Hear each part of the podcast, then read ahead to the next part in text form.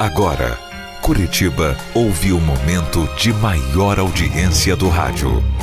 Caiobá FM apresenta Hoje senti que é bem melhor História da Minha Vida. não haver nada entre nós daqui pra frente. Pois você nunca percebeu tudo que eu quis lhe dar de meu. Sinceramente, Olá, eu me chamo Kellen. Eu moro no Boa Vista e hoje, hoje eu moro, moro com os meus pais e com um filho meu. Eu gostaria muito de contar minha história aqui na Caiobá. E sei que muita gente vai se identificar, sabe? Porque eu sempre fui uma pessoa muito romântica. Romântica e sonhadora. Eu adorava ler aqueles romances bem água com açúcar, lembra? Aquelas revistas. É, que tinha fotonovela, que tinha histórias de amor. Eu adorava. Li aquilo como se fosse uma verdade e ainda mais acreditava que um dia a mocinha daquelas histórias de amor seria eu. Cada livro que eu lia, eu ficava só imaginando quando é que ia aparecer na minha vida um homem daqueles, hein? Quando eu tinha 18 anos, eu estava linda, radiante, porque eu tinha arrumado meu primeiro emprego. Era como auxiliar de escritório numa escola. E foi lá que ele apareceu. Oi, moça, tudo bem? Eu vim pegar o meu histórico escolar. Qual o seu nome? É Reinaldo Lourenço da Silva. Só um minutinho. Tá bom. Enquanto eu procurava o documento dele, eu notei que ele me olhava, sabe? Mas eu. Eu notei também que não era um olhar assim de quem estava esperando um papel, não. Era um olhar tão forte, tão perturbador, que eu. Eu cheguei a ficar nervosa. Eu não achava o tal do histórico dele por nada. Bom, quando eu achei e fui entregar, ele pegou na minha mão e perguntou meu nome. Nossa, eu pensei. Eu ia desmaiar. Quando as nossas mãos se tocaram, parecia que eu ia desmaiar, que eu tenho um treco. Sabe, meu coração disparou. Eu lembrei dos romances que eu lia e pensei que aquele rapaz poderia ser o homem da minha vida. Naquela tarde mesmo, ele me esperou na hora que eu saí do serviço e me levou para casa. Demos nosso primeiro beijo no caminho. E ali eu tive a certeza de que eu estava aos pés do meu Reinaldo. Namoramos por pouco tempo. Nós estávamos tão apaixonados que não queríamos mais adiar uma vida dois, e então fomos morar juntos. Fomos morar na casa dos pais dele, porque o meu salário era pouco e o Reinaldo estava sem trabalhar. Bom, era ruim morar de favor, mas se quiséssemos ficar juntos, seria esse o jeito, né? Depois de meses, Reinaldo arrumou um trabalho, graças a Deus, e as coisas começaram a melhorar. Eu fiquei feliz porque eu pensei que nós íamos ter a nossa casa, pelo menos. Mas não. Continuamos na casa do meu sogro. Só que depois de um tempo, as coisas começaram a complicar. Meu sogro começou a se intrometer na nossa vida, principalmente na minha. Sabe, ele gostava de dar palpite em tudo. E aí eu comecei a me irritar, né? Acabei discutindo com ele e, para se vingar, ele encheu a cabeça do Reinaldo contra mim. Eu ouvi os dois conversando no quintal de casa. Filho, ela não presta, essa menina. Sabe? Pelo amor de Deus, rapaz. Você tem que, tem que se afastar dessa mulher. Ah, pai, por favor, né? É sério? Ó, ela vive de conversar com um monte de homem lá na escola, viu? Tem até um ex-namorado dela que apareceu aqui esses dias. Pai, é mentira isso, né? Ah, se fosse mentira, não tava te falando, né, Pia? Olha, mas a Kelly. A Kelly vai ver só, viu? Resultado. Eu e meu marido acabamos brigando feio. Porque ele não acreditou em mim. Preferiu acreditar nas mentiras que o pai dele contou. Depois da briga, o Reinaldo saiu com os amigos dele e ficou na rua até de madrugada. Quando voltou para casa, estava bêbado, drogado. Eu estava dormindo e ele começou a me ofender. De todas as formas. Até que aqueles gritos e ofensas Ele viu que não era o bastante e começou a me bater. Para, Reinaldo, para com isso! Pelo amor de Deus! O que, que você está fazendo? O que está acontecendo com você? Você está me machucando! Eu gritava, eu pedia, mas ele não parava. Parecia que ele estava possuído. E eu fui espancada até umas quatro horas da manhã. Claro que eu não consegui nem mais dormir, né? Lógico. Chorei a noite toda. No dia seguinte ele levantou, se arrumou, foi trabalhar sem falar nada, como se absolutamente nada tivesse acontecido. Eu não tinha nem condições de aparecer daquele jeito no meu serviço. Fiquei deitado o dia todo. Não comi, não saí do quarto, não levantei por nada. E quando ele chegou, veio falar comigo como se nada tivesse acontecido. Oi, você tá bem, meu amor? Bem? Você tá vendo o que você fez comigo? Olha como é que eu tô toda machucada e você ainda vem perguntar se eu tô bem. Me desculpa, me desculpa, eu, eu prometo que eu não vou mais fazer isso, Kellen. Prometo, por favor. Como ele nunca tinha feito aquilo, estava bêbado e, claro, eu amava ele demais. Eu, burra, acreditei. Eu, burra, perdoei. Mas eu estava enganada, enganada. Aquela foi só a primeira vez de muitas que o Reinaldo me agrediu. A coisa chegou a tal ponto que ele me agredia na frente dos amigos dele. Sabe, eu me sentia tão humilhada, tão rebaixada, tão, tão pequena. A minha mãe falava para eu voltar para casa mas ele me ameaçava de coisas piores caso eu fosse embora. E então, por medo, por medo eu ficava. Por desespero eu ficava. A cada dia as coisas só pioravam entre nós dois. O meu marido me proibiu de ver a minha própria mãe e chegou ao absurdo de me fazer usar drogas e até tomar bebidas alcoólicas. Vê se pode isso. Meu próprio marido estava me viciando. Eu estava apavorada. Eu estava morrendo de medo. Mas eu não tinha coragem de falar o que se passava dentro da minha cabeça para ninguém. Por medo de represália, por medo de apanhar, sei lá. E muito menos ainda, eu tinha coragem de pedir ajuda. Eu só obedecia porque eu tinha certeza que tudo poderia piorar se eu não obedecesse.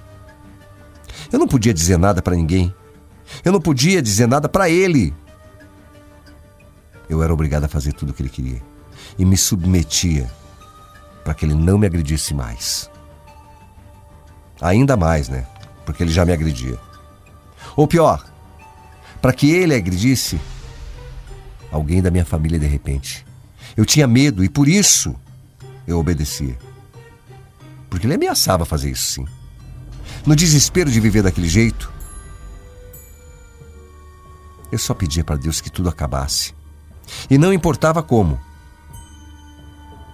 Por que, que você não me mata logo, hein, Reinaldo? Para de me torturar, acaba com isso logo. Acaba com a minha vida, me mata. Ah, não, né? Aí não vai ter graça nenhuma se você morrer. Eu quero ver você sofrer, guria. Eu quero ver o teu sofrimento. Certo dia eu passei mal e descobri que eu estava grávida de três meses. Aí pronto. Meu mundo parecia que estava desabando de vez. Eu pensava, meu Deus, e agora? O que, é que eu vou fazer da minha vida? Tudo que eu menos queria naquele momento era ter um filho daquele monstro.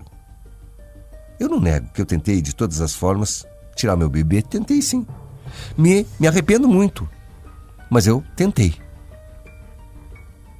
Mas todas as tentativas, todas, não adiantaram em nada. E hoje eu agradeço a Deus. Hoje eu dou graças a Deus porque deram errada. Eu tive que falar para o Reinaldo que eu estava grávida. E ao contrário do que eu imaginava, ele ficou super feliz. Ué?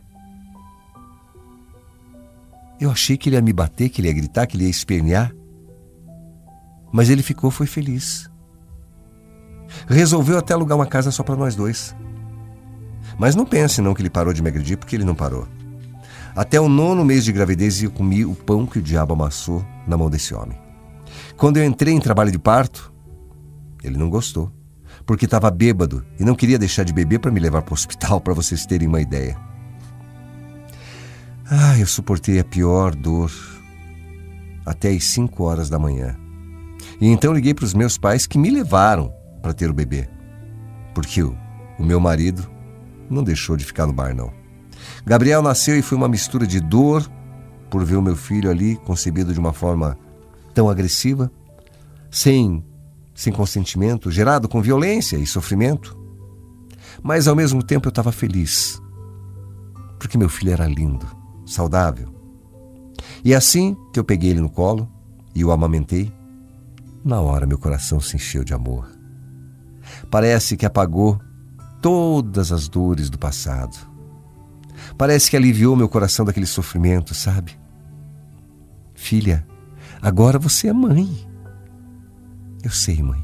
Eu sei, e eu sei também o que, que eu tenho que fazer. Sabe, foi um sentimento tão forte que tomou conta de mim.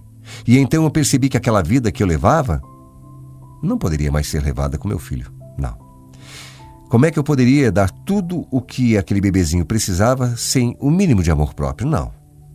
E foi aí que eu tomei a coragem que eu precisava tomar. Eu nem voltei para casa. Saí da maternidade e fui direto para a casa dos meus pais. Eu sabia que o Reinaldo não teria como encostar a mão em mim lá, porque eu estaria com o filho dele nos braços e com os meus pais do meu lado. Bom, tem alguns meses que eu me separei, mas eu posso falar que eu estou feliz e me sinto forte. Eu ainda tenho marcas, carrego lembranças, tenho cicatrizes. E ainda choro quando eu vou dormir, não vou negar. Mas eu não vou mais voltar atrás, não. Eu não deixo nem o Reinaldo começar a pronunciar um pedido de perdão e já corto. Porque, claro que ele tentou. Mas eu aprendi a lição. Eu acho que quando meu filho nasceu, nasceu com ele uma nova esperança, uma vontade de uma vida diferente. Eu acho que Deus coloca em nós mães uma dose de força, de coragem, sei lá. Eu me sinto outra mulher. Bom, eu só permito que ele venha aqui em casa porque infelizmente ele é o pai do meu filho. E isso eu não posso mudar, né? Mas o que eu puder mudar, eu mudarei. Foi. Foi tarde, claro que foi, mas eu mudei. E às vezes, às vezes nem que demore, nem que seja tarde, sempre dá tempo da gente mudar. Porque, como eu falei, Deus nos dá forças. Mas Ele não pode tomar decisões por ninguém. Você tem uma coisa chamada livre-arbítrio. É você que tem que falar, é você que tem que agir. Ou então se calar e fingir que nada aconteceu. É você. Só você pode mudar sua própria vida. Hoje eu sou muito mais feliz. E espero que tudo que eu passei transforme a minha vida apenas numa vaga lembrança de um passado terrível, mas que não vai voltar mais. Porque Deus agiu na minha vida. E tenho certeza que, como foi na minha, pode ser na sua. Então não se deixe levar. Não se deixe seduzir por enganações, por mentiras. Nem tudo que parece flores são flores. A vida não é fácil para ninguém. Mas se a gente facilitar, ela fica muito mais difícil ainda. Eu demorei. Acordei, mas demorei para acordar. E se não tivesse dado tempo, hein? Mas graças a Deus deu. Por isso, mude a sua vida também. Não espere para amanhã o que você pode fazer hoje, não. Mude enquanto é tempo. E seja feliz.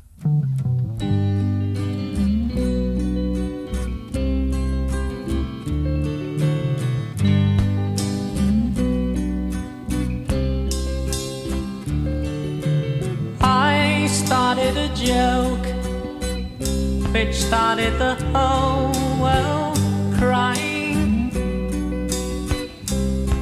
But I didn't see that the joke was on me.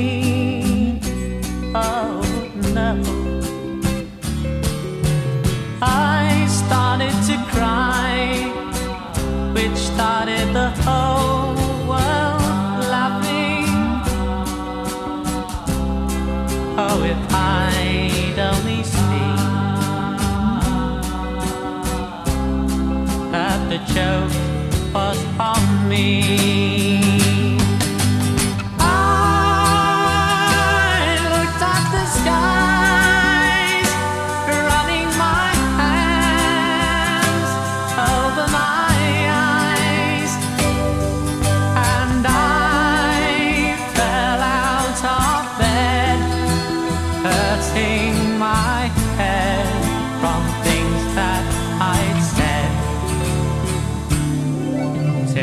I finally died, which started the whole world living.